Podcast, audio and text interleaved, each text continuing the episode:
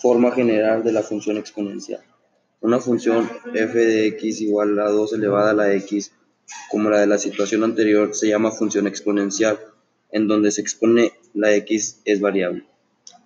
Si se generaliza la situación, se dice que la función exponencial tiene la estructura f de x igual a a elevada a la x, donde la base a es una constante mayor de cero. Dominio de la función exponencial. Se ha comparado mediante técnicas de matemáticas avanzadas que el dominio de una función exponencial es el campo de todos los números reales.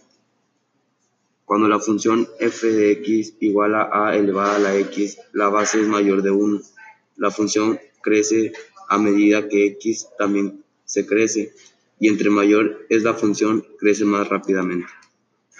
Si en la función f de x igual a x, el valor de la base a está entre a menor a x sobre mayor igual a 1. La función decrece en la medida que crece x.